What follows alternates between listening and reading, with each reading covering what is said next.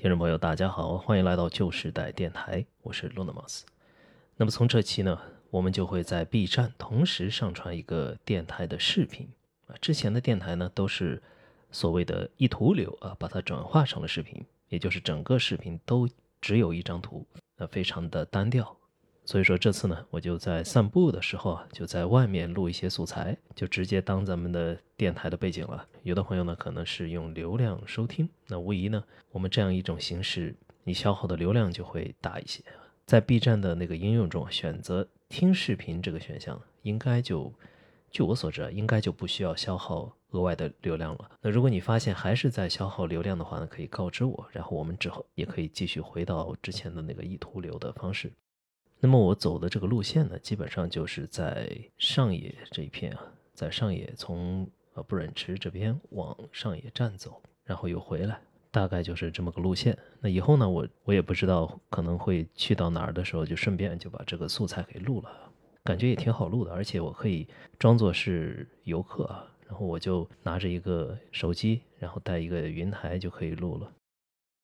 好的，那这期呢，我们来简单的聊一个话题，就是关于 RPG 的定义。这期可以认为是关于 RPG 定义啊，以及各种各样的游戏分类学的第一期吧。以后可能还会继续涉及这个话题。这期呢，我们主要是来说一说什么才是 RPG 游戏的核心体验。为什么我们现在的 RPG 游戏的定义显得是如此的混乱？还有比如说数值以及成长的要素。到底是不是应该作为一个 RPG 游戏的核心？你能不能找到一些定理性的，甚至说是比如公理性的一些准则吧，去帮助我们判断一个游戏到底是不是 RPG 啊？等等吧。总之，这期我要说的东西应该比较的混乱啊，大家就当闲聊这么随便一听。是什么东西组成了 RPG 啊？当我们想去尝试定义一件事的时候呢，往往是要分清它应该是一个所谓的。呃，说先验或者后验，可能可能有点大了吧？就就显然啊，就 RPG 是一个包含了自然语言的描述在内的，可能它起初可能就只是为了描述一种非常特定的游戏类型而定义的一种后验的知识，本来呀不依赖任何的定理或者是一些理性而存在。不过，绝大多数的错误也发生在这样一个情况之下，就是人们从这些知识中。总结出了某些规则，或者说某种的 RPG 公理。但是，当人们通过这种总结出来的 RPG 公理，通过逻辑、通过理性的推理去判断一款游戏是不是 RPG，最终往往会导致错误的结果。这个这个原因就是因为 RPG 的发展过程，它经历了一个很有意思的现象，那就是从桌面 RPG 变成了电子游戏。而它最原初的、最原教旨的、最本来的那个定义，一定是来自它仍然处于桌游时代的定义。而我们后来要聊的这个定义，却是它在电子游戏时代的定义。这两者其实是会有一个比较本质的不同的。我们在后面会应该会去简单的涉及。同时，如果一些新的游戏进入到的分类啊，它显得不再那么方便或者是直观呢？那需要改变的也是游戏分类这件事情本身的分类标准。我们当然了不应该去张冠李戴，但同时呢，我们也不应当削足适履。好的，那么首先呢，我这里想从 RPG 的原教旨定义出发，开始谈这个问题。一件事情它的原始定义，还有它后来的增广定义，它还还有它后来，比如说进行了某种类似于宗教改革吧。那之后的定义到底应该以谁为尊的问题啊，到现在肯定也是有争议的。还有没有真正的人？还有没有人真的在意原教旨定义？就是在这些源流之中。那如果按照最初的定义，把很多人觉得是 RPG 的游戏都踢了出去，那还有没有意义？那我觉得其实啊，仍然有意义。原教旨定义就是这个思维游戏最有趣的地方实际上，我们知道游戏分类学本身的意义呢。就是在于这件事情给了我们对游戏更加本质的一些内涵的思考，这对于我们认识某种类型的游戏本质、认识这个游戏这个类型发展变化的过程啊，都是有一定的好处的。那我们知道 RPG 游戏的原教旨定义当然来自桌游，我们都知道美国贴吧 Reddit，那么大家知不知道 Reddit 的 RPG 这个贴吧它是一个什么地方呢？那没错，那是一个桌游相关的讨论区。当人们提到 RPG 的时候，你应该默认人们想到的是桌游。虽然说后来喜欢玩电子游戏 RPG 的玩家要远多于喜欢桌游 RPG 的玩家，但是这个仍然我们不应该鸠占鹊巢似的把 RPG 这个定义就直接规定成为电子游戏。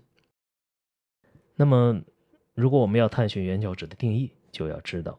桌游的 RPG 有什么样的特点。我们知道桌游 RPG 它的来源大概是八十年代左右。那当然了，更古早的，大家自己随意扮演，然后并不通过骰子去判定某些行为的这种游戏的历史呢，就更加的源远流长。由于这些游戏呢都是由人去现写、现编、现演的，它是由 DM 和所有的这些玩家共同创作的一部冒险小说，大家一同在其中，在某一个世界观的规定的框架之下，共同去推演出的一个游戏过程。它具有极高的自由度和极高的即兴感。那么，整个这个游戏，我们已经很我们很难去推导，它应当有一个怎样的电子游戏的 RPG 去对应这个桌面游戏。至少到目前为止，再强大的自然语言的 AI，目前也没有办法实现能像 DM 和各位玩家一样，对故事进行实时编写，并且使它充满逻辑，并且还很有趣的。这样一个过程，也不能够与玩家的活动进行交互。D.M 这个角色和他背后设定的这本书，还有厂商的头子，依然是不可缺少的。也就是说，它是没有办法真正的被电子化的。那么，我们应当如何对应电子游戏 RPG 呢？那我们只能从它的核心体验去进行简单的映射。我想大家可能啊是玩过一些桌面 RPG 的，呃，如果。即便没有玩过，可能也看过一些录像，或者是稍微了解过。大家觉得桌面 RPG 游戏的核心体验，或者说它的核心乐趣是什么呢？在想这件事之前呢，我觉得不如可以先考虑一下你真正的人生，以及你真正在人生中扮演这个角色时，如果你把它认为是一种 RPG 的话，你在想些什么，以及你从其中是怎样获得核心体验的。就是《地球 Online》这个游戏。那在《地球 Online》中，这个角色你所扮演的这个角色，你是如何决定在现实世界中做什么的？你是如何决定去如何说话的？见到不同的人，你怎么决定问他什么问题？你从他的你从他的回答中获得了答案之后，你是如何进行反应的？还有就是你是如何获得反馈的？比如说获得一些奖励。一个人呢，当然也有可能扮演了很多子角色啊，比如说一位丈夫、一位父亲、一位母亲、一个孩子、一个学生。你在扮演各种各样不同的角色的过程中，体会到的核心乐趣是什么？我们每个人由于扮演的自己这个角色扮演的时间实在是太长，并且他的反馈周期实在是太长，他肯定不像游戏一样，给你几秒钟就给你一个正反馈。因此，很多人可能会觉得。自己扮演这个角色，有点那么无趣，有点艰辛。除了很长的时间之外，你还面临着各种各样的压力，生活压力，没有办法很好的去体验真正的体验你所扮演的角色。有些人可能拿到了较好的体验卡，比如说，呃，富二代，他们呢可能是真正的在《地球 Online》这个角色扮演游戏之中，体验到了它的核心乐趣以及 gameplay 的人。但是可能绝大多数人呢？你们可能在游戏之中有点像那位 NPC，没有太好的体验到其中的核心乐趣和 gameplay。而作为一种代偿，就正是因为在这样的现实的角色扮演世界中，获得了如此多的压力，以及收获了如此之稀少的反馈，它至少是和你的付出的努力不成正比吧？就等等，它阻碍了你核心游戏体验中这些东西的存在，因此。有人愿意去创造一个虚拟世界，让很多人进入虚拟世界中去扮演自己想扮演的角色，带入到自己想带入的角色中。尽管你可能并没有太多视觉反馈、听觉反馈和触觉反馈，但是我们都知道，人类有一个超越五感的器官，那就是大脑。你通过大脑去体会这种扮演感和代入感。一像前面所说的，这种扮演感和代入感，就是让你迅速的进入另一个世界中，扮演一个类似于你在现实世界中拿到了良好的体验卡的角色。就是你进入到了，比如说进入到了奇幻世界中，你扮演的不是那个农夫，也不是那个流浪汉，你扮演的是一位传奇，是冒险者。我们都知道，冒险者其实在冒险者这个职业之下吧，还有很多很多其他的，还有很多看起来比较卑微的职业。但是你在游戏世界中，你就是那个拿到了像你所在的现实世界中的富二代一样良好的体验卡，这样你就能够在这个世界中去尽情的享受扮演和代入带来的核心体验。你模拟的一个情境，就是你在这个情境中作为你这个角色应该如何行动，应该获得如何反馈，就所有的行动本身。它的内在逻辑和你在现实世界中无二。那么，很多朋友也发现了，其实它的核心是一个模拟游戏。有一个非常经典的说法吧，就是几乎所有欧美系的游戏，它的来源都是一种模拟游戏，都有 Sim 的基因。其实某种程度上也是有一定道理的，就是很多欧美游戏最原始产生的来源吧。都是为了模仿、模拟现实世界，或者说某个幻想世界中的某一种特定情境，去模拟它真实的运行，以及去模拟它其中的角色所存在的。那么 RPG 这件事呢，也是如果你从一个模拟游戏大类中去看的话，也是自然就能发现它内在的运行的逻辑的。那我们为什么要在一个聊 RPG 电子游戏 RPG 分类的节目中说那么多桌面 RPG 或者说 TRPG 的核心体验呢？因为就像刚才所说，这就是 RPG 游戏原教旨游戏方式和体和体验。如果我们想对游戏进行一个基于游戏本身最原始、它的最本质的反馈类型进行分类的话，那么这种体验是我们要记住的。我们要记住这种体验给你的感觉。然后，如果一个一个游戏它的体验的感觉和这种感觉并不相近，那么至少是从原始的 RPG 的定义的角度去看。它就不太应该被划分到这个类型中，但这个工具并不好用。比如说，我们拿《勇者斗恶龙》来举个例子，呃，那还是拿一个大家比较熟悉的吧，呃，《仙剑奇侠传》来举个例子。那么，我们去想想《仙剑奇侠传》这款游戏，它是不是一个去让你思考我如何在这样一个已经设定完善的世界中，更好的生存下去，或者说更好的扮演一个？叫做李逍遥的这个角色的游戏，你是否需要在每每一次行动之前考虑到，你如果是这个角色，你应该做什么，你不能做什么，以及你在一个这样的角色背景中，你做某些事情是否合适？你能否从人物的对话中获得一个反馈，并且去思考你应该如何进行反应？等等，你会考虑你说话的语气吗？你会考虑你的逻辑？以及你的智力吗？如果你在游戏的过程中并不去考虑这件事，你真的是在扮演或者是进行代入吗？如果那么，如果你不能够进行这些思考，不能够获得这种核心体验，我们其实可以非常安全的说，按照 RPG 的原始定义，以及 RPG 游戏最本质的核心体验以及反馈类型去进行分类，《仙剑奇侠传》就不是一个 RPG 游戏。但是，这个结论怎么听起来就这么奇怪呢？这个结论显然是错误的，对吧？我们都会认为《仙剑奇侠传》是一款 RPG 游戏。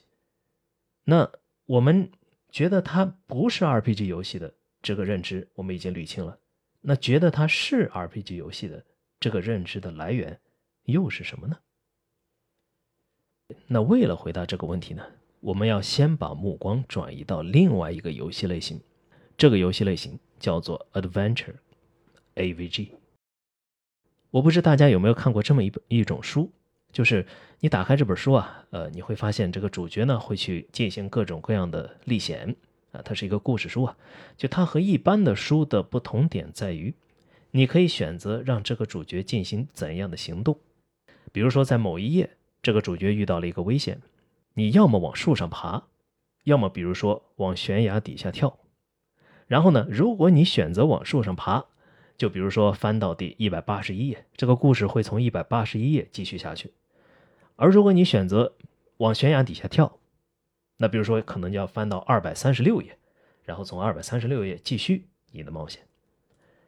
这就是著名的 C Y 呃 C Y O A 这种类型的书，也就是 Choose Your Own Adventure。而这种类型的书，很多时候被人们认为是 A V G Adventure 这种游戏的一个很重要的来源。在后来的点击冒险、后来的动作，呃，A V G 等等吧，可以认为都有这种书的一种影子。那么这类书它所带来的体验，和比如说桌面的 R P G 游戏中的扮演某个角色时的体验有什么最本质的不同吗？其实我们很容易看到一种不同，就是这个角色的绝大多数的体验、绝大多数的历险过程，其实都在书里写的明明白白。你能做的。就是在某些地方做出一个抉择，在你所做出这个抉择之外，这个角那个角色就是那个角色，你就是你，你们二者从来都没有合二为一过，你没有代入过他，你没有扮演过他，你是帮他做了一个决定。那我们也知道，电子游戏中无论是点击式的冒险游戏也好，还是那种有动作性的冒险游戏也好，还是那种就纯粹只能往下点的日式 AVG 游戏也好，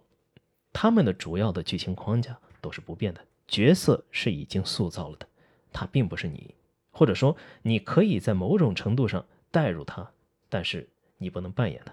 冒险游戏这个类型就是由这些理念所构成的，你要做的是体验这个冒险故事，在某些特定的时候做出正确的抉择，从而避免你的死亡，或者是能够进入更好的结局，或者是能够更加顺利的推进下去，最后看到结局。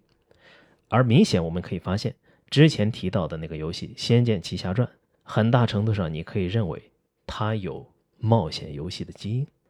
对吧？这个角色是别人做好的，然后这个角色的故事，大部分情况下他的故事是别人写好的。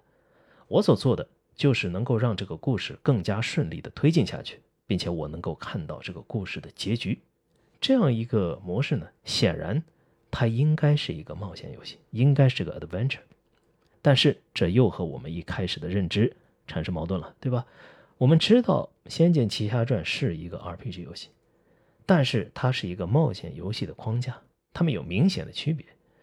到底是什么让人们认为这种非常具备冒险游戏特质的游戏可以被称之为 RPG 呢？是什么东西导致了这一点？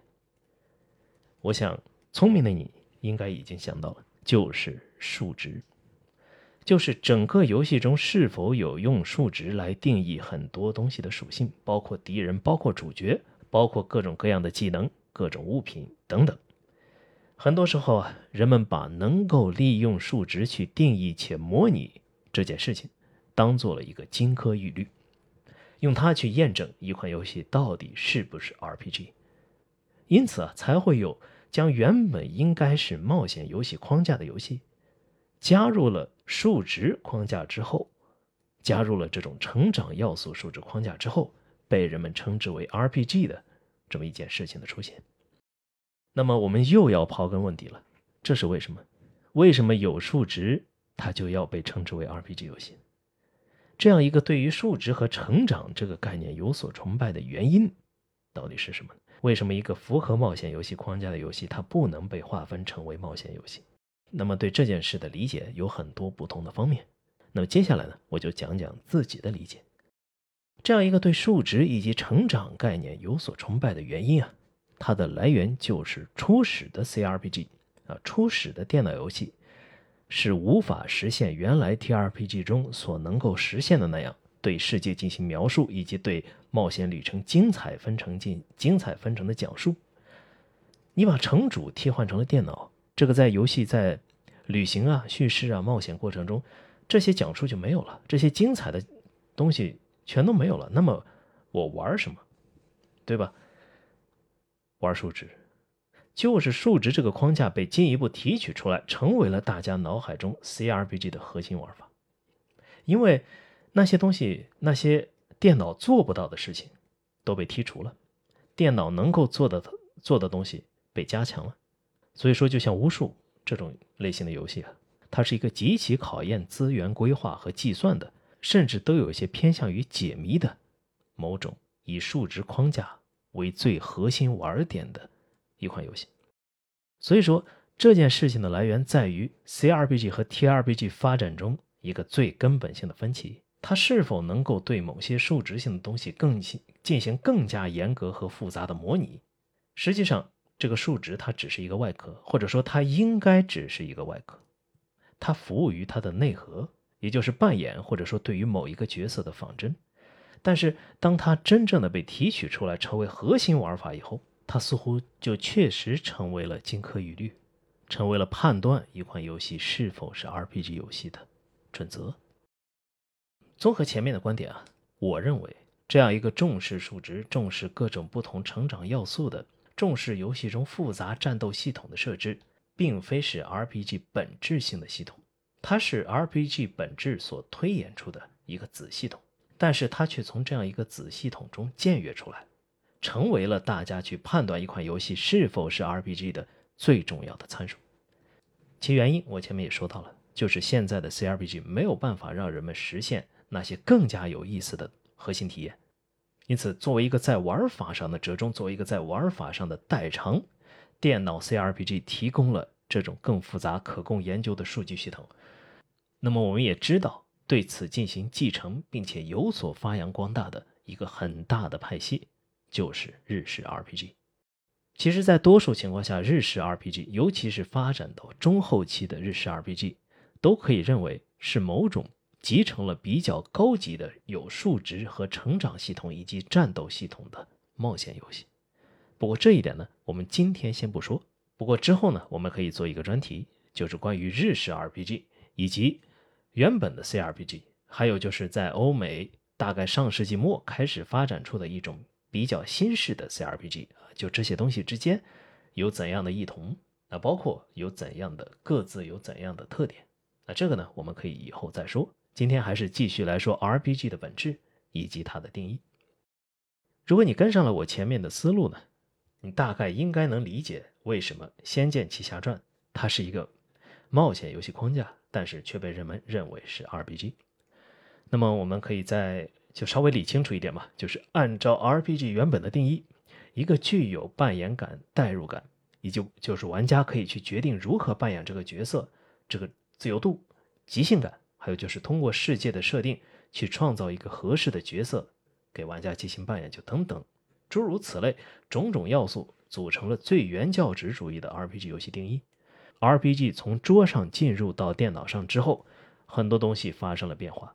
一开始非常复杂的系统没有办法被电脑良好的实现，所以 CRPG 在原本的这些定义中包含的种种纷繁复杂的要素中，选择了那个它最容易实现的东西——数值成长这部分，成为了它最鲜明的特色，并且也成为它最好玩的部分，被大家认知和记忆。而大家带着这样一种认知和记忆，再去套之后的游戏，就是如果这个游戏有比较好的数值和成长部分。那么它就是有 RPG 属性的，就归根结底啊，还是我们是否应该把原本我们对 RPG 的理解继续进行下去？我的感觉就是，就是我们不需要去想着用它去解释一切的问题，但是我觉得我们应当给它足够的尊重，就是我们应当记得它，应当理解我们现在所玩到的 RPG 游戏，很可能还不是一个完美形态。它只是一个不完美的折中形态，是一个屈服于现在的计算机算力、屈服于现在人工智能能力的一个结果。在未来的某一天呢，我觉得这种原教旨主义的 RPG 的设想仍然会回归。RPG 游戏呢，它可能还会回到那个它最核心的体验中，也就是你现在在一个已经设定好的世界中，想做什么做什么，去扮演一个你认为的应该有如此这般行动的一个角色。完成最终的任务，沉浸其中。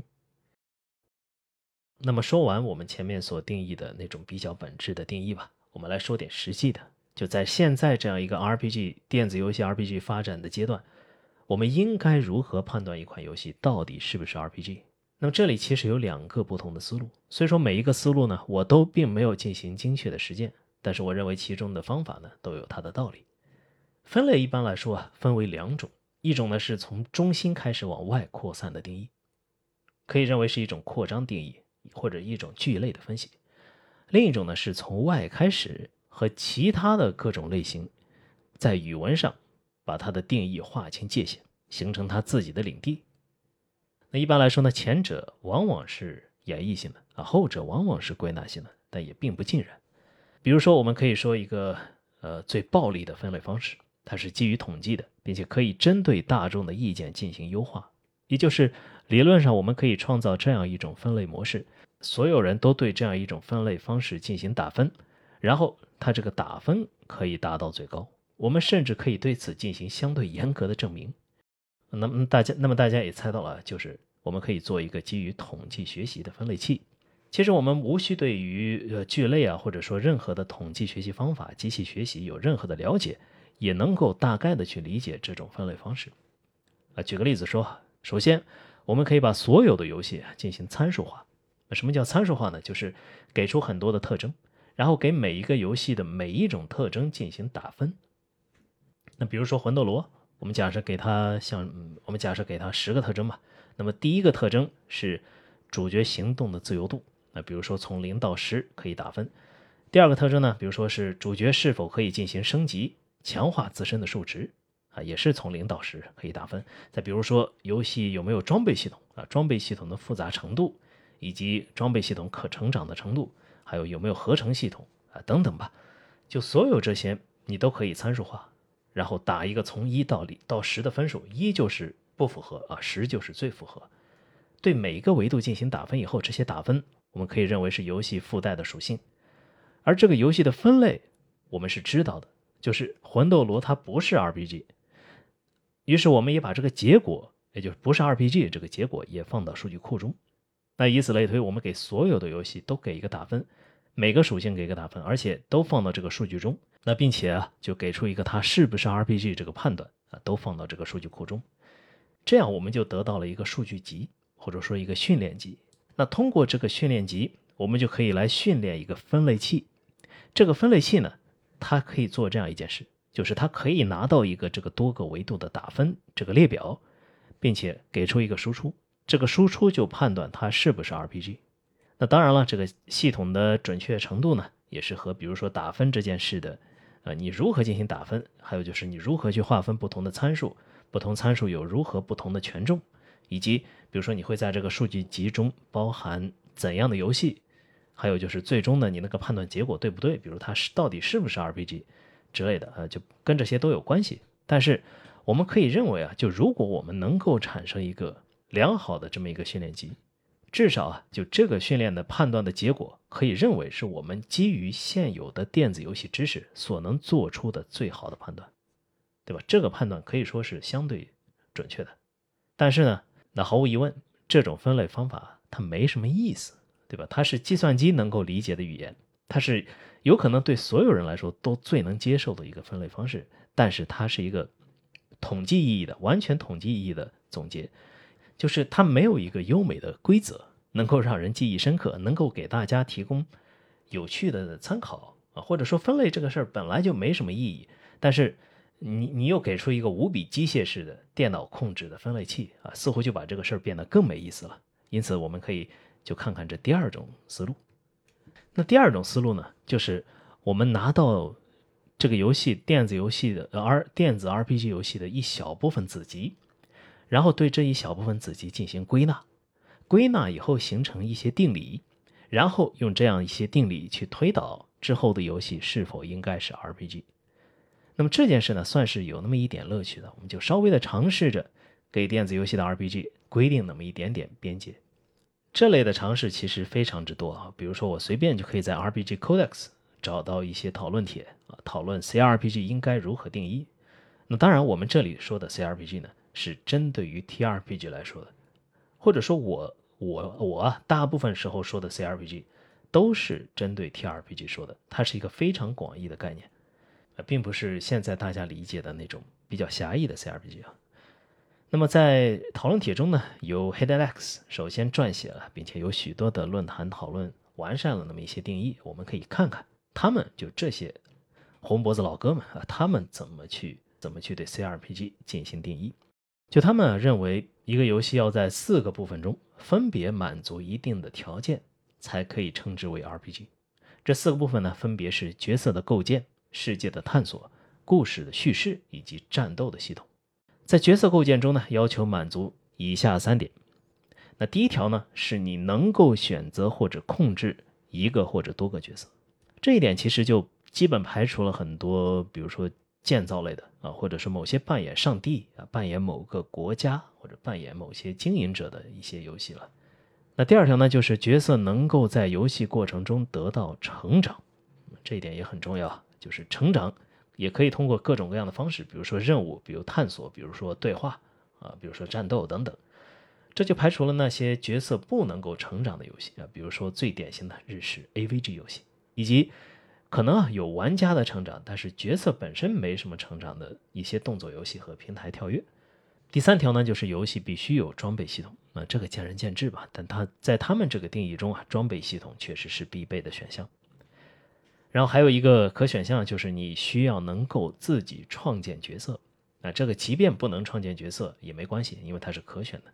但是能够创建的角能够创建角色的游戏呢，可以给这个 RPG 属性加分。就像是巫师三啊，你是没有办法创建角色。异域镇魂曲，你虽然说可以对它进行一些定义，但是定义的自由度也是很低的。但是有些游戏呢，你就可以几乎任意的打造你的角色。这类游戏在他们这种定义中呢，就会距离 RPG 要更近一些。世界探索方面也有三个必备的条件，那分别呢是你能够在世界中找到新的地点，以及你能够在世界中找到新的人物和新的信源。信源就是信息源头啊，它可以是一个人，也可以是一些卷轴、一些信件等等。总之，他们这个想法呢，就是在世界探索中，你需要具备一定的自由度，并且能够发现一些新东西。这个呢，其实绝大多数的游戏也都符合，对吧？呃，你能够找到新的地点、新的信源、新的物品，还是比较容易符合的。这我感觉呢，只是为了剔除少量的比较纯粹的解谜游戏啊，以及非常的自由度非常之差的游戏。而在后面的补充中呢，他们认为角色必须要能够自由行动、自由探索地形、探索游戏内的自由的空间。这样呢，他也是把某些啊纯粹的线性啊，但是带有一点成长要素的游戏给剔除了。就你没有探索自由度的。以及还有一些没有探索自由度的放置游戏啊，也给区分开来。在叙事方面呢，就必须具备的是你可以获得任务，以及你应该有一个主要的任务，并且可以通过完成主要的任务通关。在补充中呢，这个更像是对于游戏的一个界定啊，就是他把游戏和非游戏进行了界定。比如说某些比较自由的探索和建建造的，还有运行的沙箱游戏。而战斗系统方面呢，他们认为也有这么几点，就是战斗的效率应该和角色自身的统计数据或者是能力相关。那么这一点呢，也把很多的动作游戏啊、动作冒险游戏啊，以及平台跳跃之类的啊，把这些游戏就给排除了，因为这些游戏他们的战斗效率并不是和角色本身的数据或者能力相关的，而是和玩家能力相关的，最主要的是玩家能力。那其他的呢，就是他们自己的喜好了。就比如说，战斗应该引入随机要素，以及战斗应该具备挑战性啊，这个就更难进行界定了。引入随机要素呢，我们也知道这个是 RPG 游戏对世界进行模拟的一个比较原教旨主义的认知啊，就是他们认为应该有随机要素才能够称之为 RPG，不然的话呢，它更多的是一个解谜游戏或者解题游戏。那除了这些呢，他们还提供了一些另外的判断方式，比如说啊，就是一种给出十几个 RPG 游戏应该具备的元素，然后判断一个游戏中具备多少这些元素。如果你具备的元素的数量，比如说达到了七个或者八个一定的阈值之上，就可以认为是 RPG。那这些元素呢，也包括比如说游戏中的角色能力是否能够发生变化，然后游戏创建过程是否能够对游戏造成后果。再比如，游戏角色是否可以取得经验进行成长，是否能够获得物品，是否可以通过物品改变玩法等等。还有比如说之前也提到的，是否能够自由探索，以及呃战斗的效率是否和自身有关等等吧。但是我们回头看这种各种各样的列举列举的这些东西呢，可能会觉得就是这些元素的列举呢，可能让 RPG 分类这件事变得没有那么的优美，对吧？也像我们说的。它其实就是先做一定的归纳，然后通过这一小部分的归纳，总结出一些必要的条件，呃，然后呢就尽量的收集很多的必要条件，让它们形成某种定理。当然，也有一些人通过更加形式语言的方式啊，可能会对这种游戏类型进行定义啊。有些呢，可能就要到比较偏向于，比如说 game study 方面的文献上去找了。那么这里呢，我们还是以玩家本位的去讨论这件事。当然，最终呢，就是还有无比无敌的啊，非常无敌的一个分类方式，就是厂商说什么就是什么。那么厂商给自己游戏定义成 RPG，那么我就我就认为它就是 RPG 啊。但这个呢，呃，确实无从反驳啊，但是也没什么道理。我们认为厂商给游戏的分类呢，往往是为了销售，为了宣发。好的，那前面呢可能讨论的也比较的杂乱一些啊，最后还是回到一开始说的那个事情吧，就 RPG 真正游戏体验和其他游戏类型不同的点，也许我们每个人感觉到的都不太一样。我觉得如果大家能把这件事情找到，就把大家每个人心目中的那个 RPG 游戏它的游戏体验核心乐趣所不一样的所不一样的东西找到，对你那些对你更有价值的部分。哪些东西是更有价值的？看到这些东西的本质，去思考或者去讨论这样一个 RPG 的分类呢，也就没有白费。那对我来说呢，可能就是独一无二的，嗯，在另外一个设计完善的世界中的扮演和代入。虽说可能很多的日式 RPG 呢，并没有把自己和 AVG 啊分割的极其的清晰。但是如果他做到了，就在一个设计完好的世界中冒险和探索的感觉，那我也同样认为它可以作为优秀的 RPG 被大家所记住。那么咱们下一期的 RPG 游戏分类学呢，就主要来聊聊欧美 RPG 和日式 RPG 的那些故事。啊，这个呢也可以说是争议更加多的吧，以及也可能啊要比今天我们说的要更更具有一点点实用性啊。不过应该不是紧接着这期啊，就是我们嗯可能会，就是我可能会考虑到电台中啊，偶尔会涉及到一些一期聊不完的话题，那么也会在我想起来的时候去进一步的完善吧。那么这一期呢也就到这里结束了。呃，如果大家对 RPG 分类这件事情有什么自己的想法呢，也希望大家在评论区中踊跃的发言。当然就是呃所谓这个虚无的观点呢就没必要再说了，就比如说我我确实知道没必要把游戏。分成各种各样不同的类型，就 RPG 分类这件事本来就没什么没什么意义啊，这个呃大家也就不需要再强调了，就只不过是作为大家的一种谈资、一种思维游戏，以及能够更好的看清游戏本质的一种呃方式吧，去进行呃考虑。